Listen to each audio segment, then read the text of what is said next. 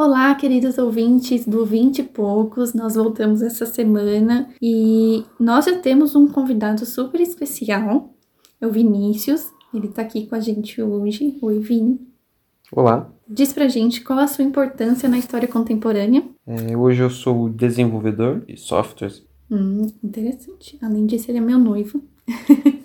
o nosso episódio hoje vai falar sobre a juventude no Irã, para isso, nós vamos voltar um pouquinho na história. Eu quis trazer esse tema porque o Irã está aí nos holofotes mundiais. Todo o conteúdo que vamos achar vão ser praticamente sobre ou a história antiga ou a história que está acontecendo agora, que é Irã versus Estados Unidos e o que ocasionou todos os ataques. E se vocês quiserem conferir, tem muito conteúdo aí no Spotify com vários podcasts sobre isso além de sair notícia todos os dias. Então, eu quis trazer algo um pouquinho diferente. Para começar, é, vamos pegar o contexto histórico a partir das, do final da Segunda Guerra Mundial, ali em, em 45, já no século 20. É, o contexto pós-guerra. O que aconteceu com, no Irã foi que França e Grã-Bretanha começaram a pedir o controle na região. Tinha bastante controle, bastante influência entre a França e a Grã-Bretanha. E a partir de 45 elas começam a perder o controle na região. Com a Guerra Fria, lógico, todo mundo sabe, foi União Soviética versus Estados Unidos, começaram constantes influências, bastante interferência da União Soviética e automaticamente começaram interferência dos Estados Unidos. Então, ali na década de 50 para a década de 60, os Estados Unidos começou uma influência um pouco mais forte. Eles começaram a usar o medo da política expansionista da União Soviética para ampliar a interferência política e econômica ali na região. De que forma eles fizeram isso? Ampliando o apoio a Israel, principalmente. Começaram algumas questões geopolíticas que foram a Arábia Saudita. A Arábia Saudita é importante ressaltar que é um país que tem dono, né? É uma família dona de todo aquele país é um pouco difícil a gente desvincular o patrimônio estadual, estadual no sentido de governo, da, da família mesmo que governa o país. Então, a Arábia Saudita e o Irã, até a Revolução Islâmica, foram os maiores representantes dos Estados Unidos na região do Oriente Médio. Eles estavam ali garantindo todo o interesse econômico político perante aqueles países ali em volta deles. E aí, uma das desgraças e bênçãos que Ira carrega com ele é a descoberta de petróleo na, na sua região. Um dia, uma pessoa tropeçou e descobriu petróleo rojano, um petróleo de muita, muita qualidade. Lógico que não foi isso, mas é o Ira descobriu petróleo e o petróleo do Irã é de muita boa qualidade, é um dos melhores do mundo, então eles exportam muito. Por que isso é ruim? Porque basicamente a economia do Irã é baseada no petróleo. E não é legal a gente depender de um produto só, né? Claro que eles têm outras coisas, mas majoritariamente petróleo é o que domina a economia do Irã até hoje. E na época foi criada a OPEP. A OPEP que a gente ouve até hoje no Jornal Nacional. Claro que hoje elas possuem mais membros, mas na época eram os maiores produtores de petróleo que dominavam esse grupo, que é Arábia Saudita, Irã Iraque, Kuwait e Venezuela. Ou seja, a Venezuela é a única que não está no Oriente Médio. Portanto, a gente percebe que no Oriente Médio tem uma série de conflitos ligados ao petróleo. E aí começaram alguns conflitos políticos e armados contra Israel também. Porque Israel é um, um probleminha, né? É, até hoje tem muitos bombardeios e disputa na região. Desde então, a briga principalmente por expansão do território. E praticamente desde sempre também, o que com quem Israel contou foram os Estados Unidos. Então, os países do Oriente Médio ficaram contra Israel e apoiaram uma política de embargo, embargo econômico mesmo, contra os Estados Unidos e também a Holanda. Mas por quê? Porque esses países estavam apoiando Israel, basicamente por isso. Com o embargo econômico que foi feito pelos países da OPEP, os Estados Unidos teve uma tentativa de criação de um projeto de independência energética. Isso foi na década de 70. Óbvio, não deu certo, porque até hoje os Estados Unidos é um dos maiores importadores de petróleo. Importadores e produtores. Praticamente tudo que eles produzem, eles consomem e também importam muito petróleo para abastecimento interno. Bom, todo esse bafafá que ocorreu aí entre a década de 60 e 70 deu muita visibilidade para a Organização para a Libertação da Palestina, que é a sigla é OLP. Com esse embargo econômico dos Estados Unidos, a política fez muito barulho, né? A visibilidade foi tão grande dessa organização de libertação da Palestina que eles conseguiram um espaço de discurso na ONU para denunciar tudo que estava acontecendo na região. Mas aí é, cada um tá um partido, né? Tem muita gente que é a favor de Israel, tem gente que é a favor da Palestina, tem gente que nem sabe o que tá acontecendo, mas aí é outro assunto, né? E aí começou a crise do petróleo, que foi na década de 70 também, mas especificamente no ano de 73. Basicamente o petróleo vira uma arma política usada pelos países árabes. E com o embargo econômico feito para os Estados Unidos, o preço do barril sofreu umas alterações muito drásticas. Ou seja, por exemplo, um barril de petróleo custava 3 dólares, ele passou para 12 dólares. E teve uma redução muito grande da produção também. De propósito mesmo, a redução da produção.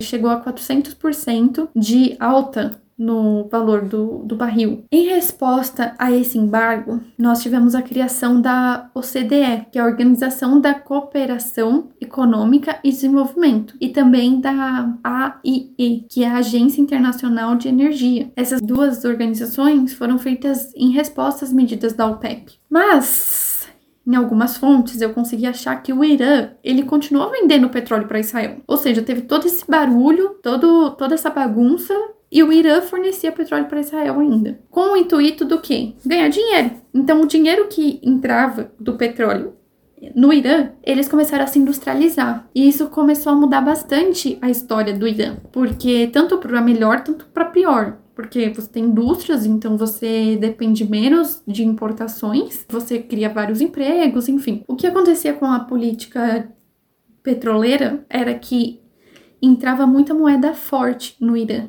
ou seja, dos compradores, que era dólar, euro, libra. E aí isso ocasionou uma inflação muito grande. Na capital Teherã, em alguns supermercados faltavam muitos alimentos, é, produtos básicos, até mesmo sabão para lavar roupa faltava. Então foi uma, uma coisa bem drástica que aconteceu com a população, porque sempre quem paga o pato das políticas é a população mais pobre é, além do aumento da desigualdade. Então, basicamente, o Irã ele estava se fomentando economicamente, estava entrando muito dinheiro no Estado, mas quem realmente estava enriquecendo com tudo isso eram as pessoas mais ricas. Então é aquele ditado: de cima sobe o de baixo desce. Muitas pessoas moraram na rua mesmo nessa época. Como estava começando a industrialização, muita gente saiu do campo, então teve um, um, grande êxodo rural. Com isso, começaram as importações de alimento. Então, tudo isso acabou para faltar realmente alguns produtos nas prateleiras dos supermercados, né? E aí começa o chão de fábrica, já que o Ira estava se industrializando e todo o chão de fábrica tem uma leitura para o começo do comunismo. Então, começaram alguns, algumas organizações de esquerda dentro do país. E com tudo isso acontecendo, teve uma grande ocidentalização, ou seja, uma cultura ocidental entrando no país. Tanto nas vestimentas, tanto no estilo de música, no cinema, na literatura. E aí uma revolta xiita começa. Antes da gente entrar na Revolução Iraniana, ou Revolução Islâmica de 79, eu quero explicar umas diferenças, diferença de termo mesmo. O que é xiita, sunita, árabe e persa. Árabe e persa são termos étnicos, ou seja, árabe é uma etnia e persa é uma etnia. Então, quem mora, quem vive, quem nasceu no Irã é persa. E nos outros países, praticamente para todos os outros países do Oriente Médio são árabes. Sunita e xiita são vertentes do islamismo. Os sunitas, eles acreditam num descendente de Maomé e os xiitas em outro. Só que a grande diferença entre eles é os xiitas, eles nasceram, além dessa, reivindicando essa, essa vertente religiosa dos descendentes de Maomé, uma reivindicação política ligada à religião, justamente sobre isso, sobre como seria a descendência islâmica. Então, desde sempre, os xiitas têm uma vertente política.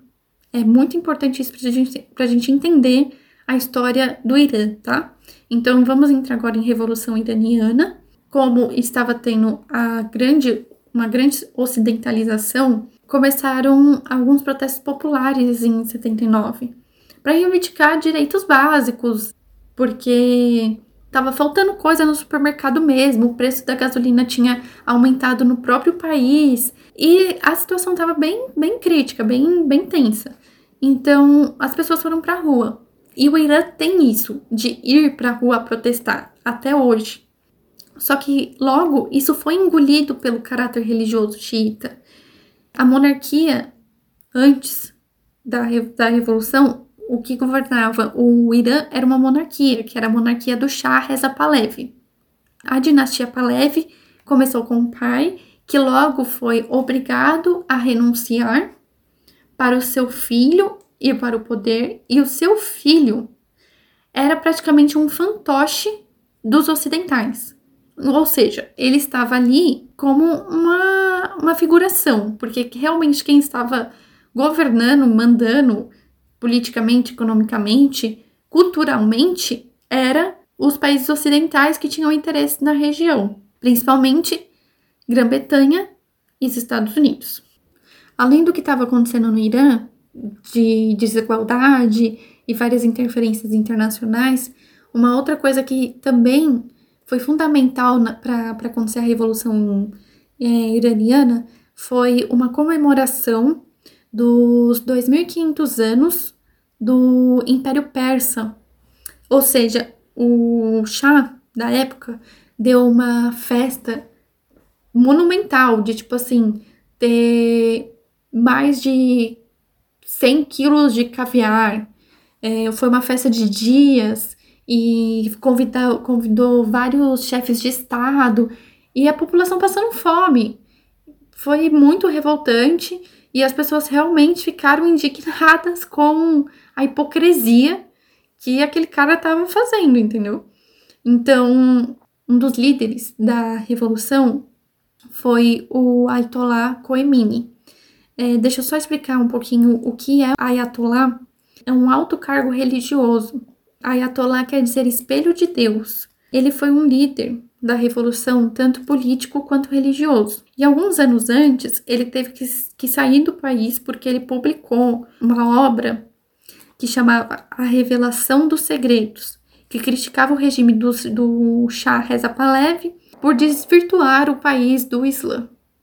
Então a gente já via o caráter da pessoa, o caráter principalmente religioso dele, que aí vocês julgam se é bom ou mal. Os protestos da Revolução Iraniana levaram milhões de pessoas para a rua. E apesar de várias vertentes de esquerda, inclusive comunista, o caráter religioso engoliu todas as reivindicações.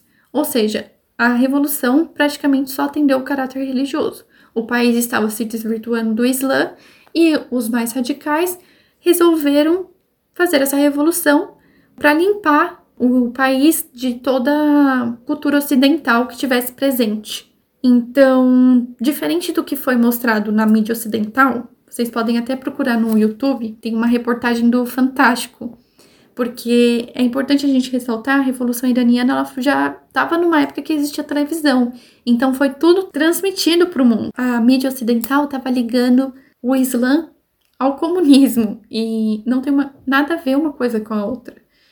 Então, simplesmente, a Revolução Iraniana foi de caráter religioso. O Irã passou de uma ditadura autocrática, apoiada pelos Estados Unidos, para uma ditadura fundamentalista teocrática. Um episódio marcante da Revolução foi o sequestro da embaixada americana, que fez 66 reféns por 44 dias. O então presidente da época, o Jimmy Carter, não conseguiu se reeleger porque as pessoas nos Estados Unidos começaram a pressioná-lo para a soltura dos reféns no Irã.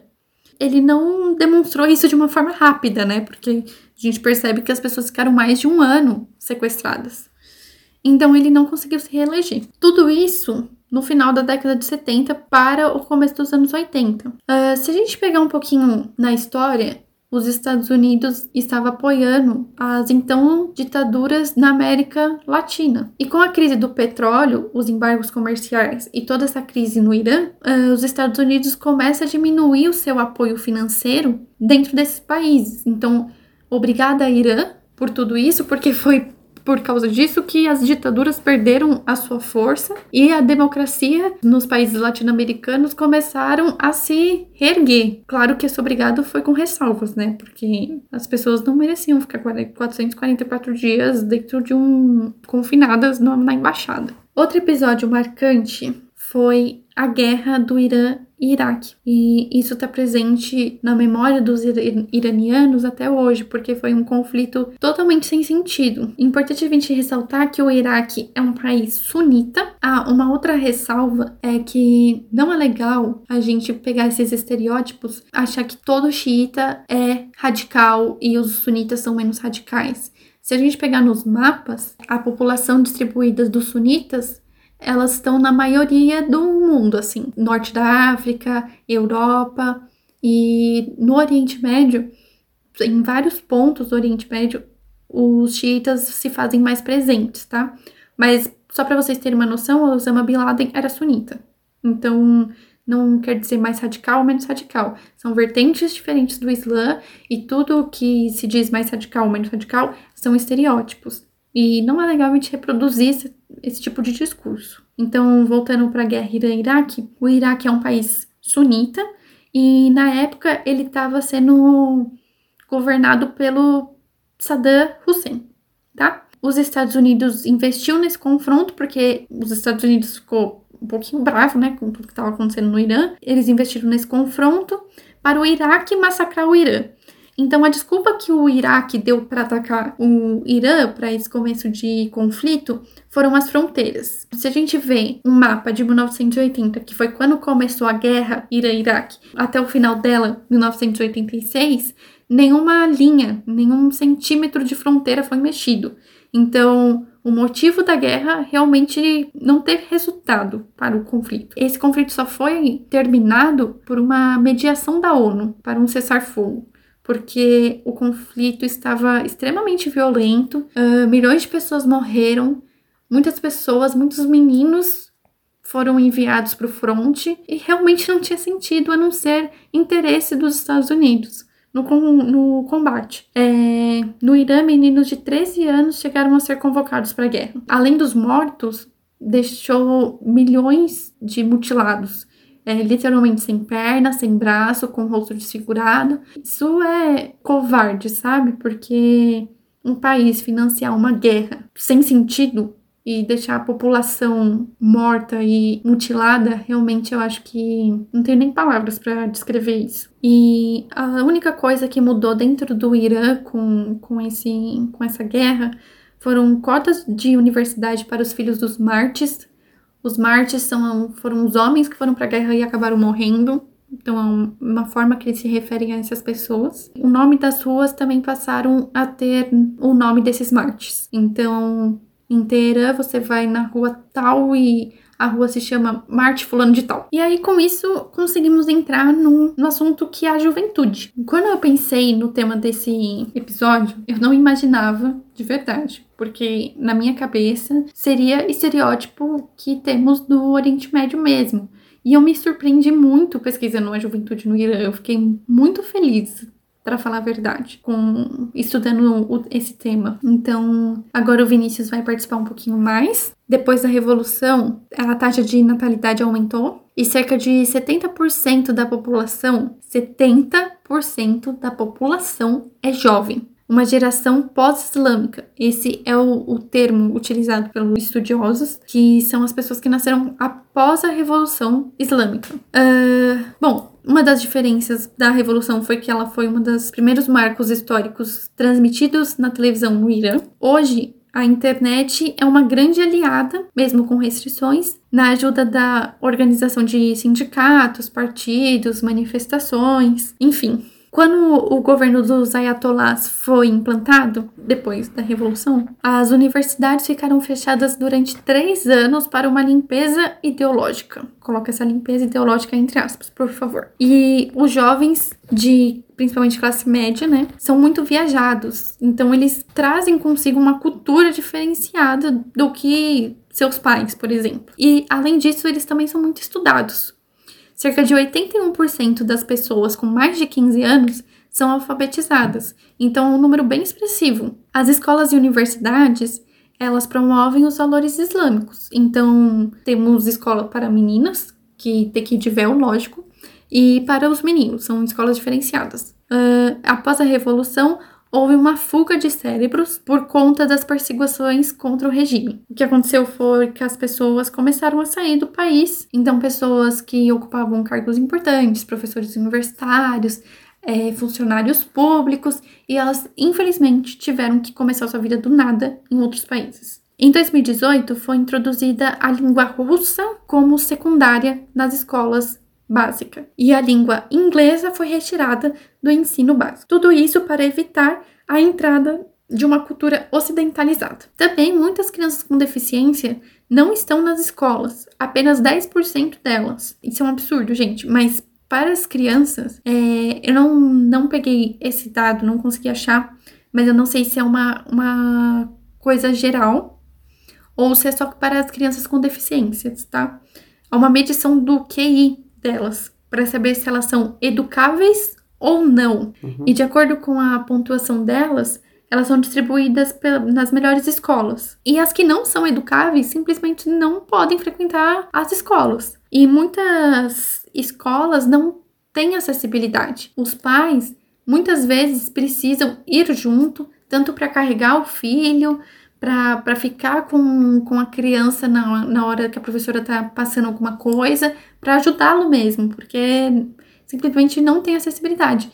O assunto acessibilidade está sendo discutido agora, assim, tipo, no, nos últimos anos pelo governo.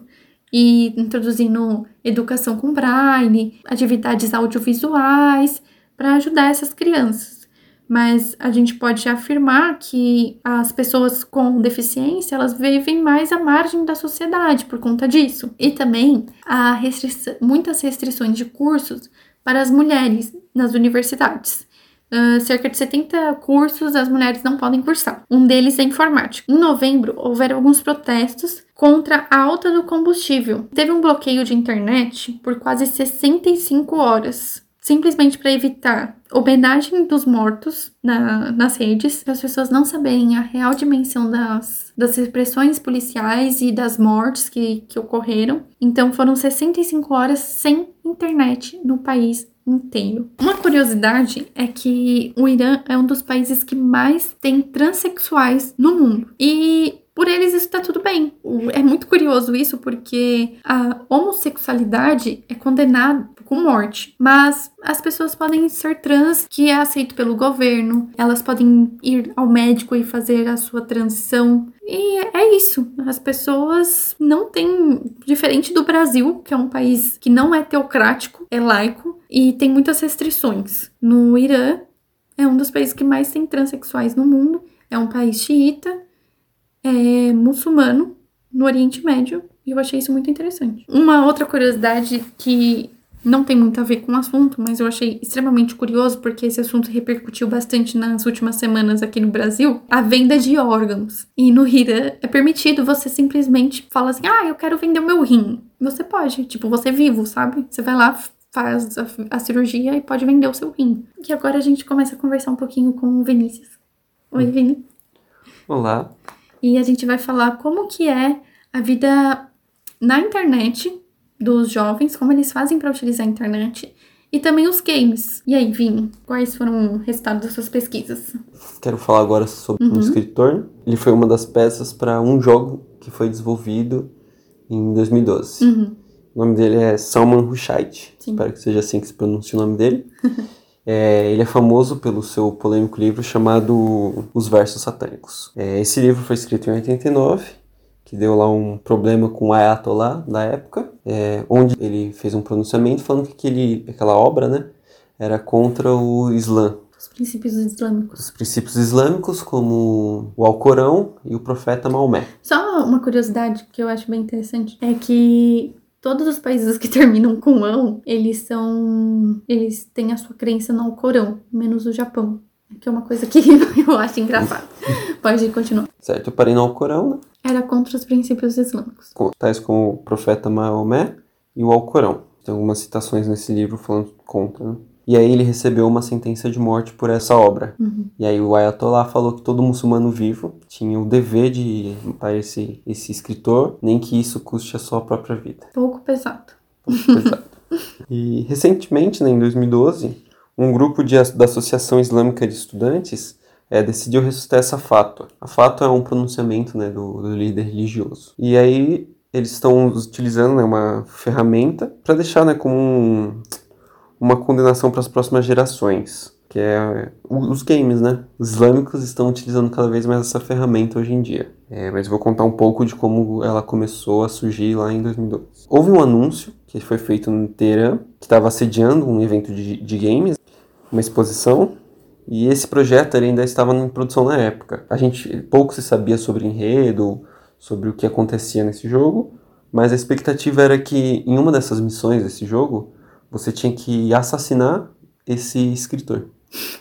onde você tinha uma operação para matar esse escritor. Meu Deus. Como se fosse o, o, Call of Duty da vida, e que a gente tem que assassinar vários, vários personagens no decorrer do jogo. Uhum. E hoje no Irã, é, isso já virou um assunto de Estado. Por ter tantos jogos aí do Ocidente que tratam né, desse, desse universo, é, eles também querem fazer o seu próprio para se livrar dessa cultura em si. Não só dos jogos, né? Criar mas... uma independência. É, criar uma uhum. cultura independente deles. Não só dos jogos, mas como de filmes, séries, músicas e livros. Ah, uma coisa bem interessante é que praticamente o pessoal fala hum. que de 10 jovens formados nas universidades no Irã, 9 são cineastas. Caraca. Tem muita produção de filme iraniano. É Sim. É uma, um reflexo dessa política mesmo, né? E por se tratar de uma, de uma população jovem, né? Então o gosto por essas, por essas diversões, essas, uhum. esses passatempos, foi crescendo. E aí houve a necessidade de estar tá criando lá um, vários desenvolvedores de jogos, enfim. Até, uma, até nessa, nessa época tinha cerca de dois jogos feitos no Irã, só que eles eram bem fracos. Nessa época que você diz, 2012. Isso. Por aí. Uhum. E então o, o Ayatollah, presente, falou que achou né, de suma importância a criação de mais jogos. Então lá ele se reuniu com o governo e eles estipularam 140 jogos para serem lançados. Uhum. Desses jogos temos vários estilos, como a gente já tem atualmente. Um exemplo é um jogo de guerra. Você vai ter que jogar com, contra os piratas das Somalis. Temos um God of War persa, com a mitologia persa. É, dentre outros vários que estão sendo. Eles estão criando jogos também para educação, para ensinamentos da religião islã.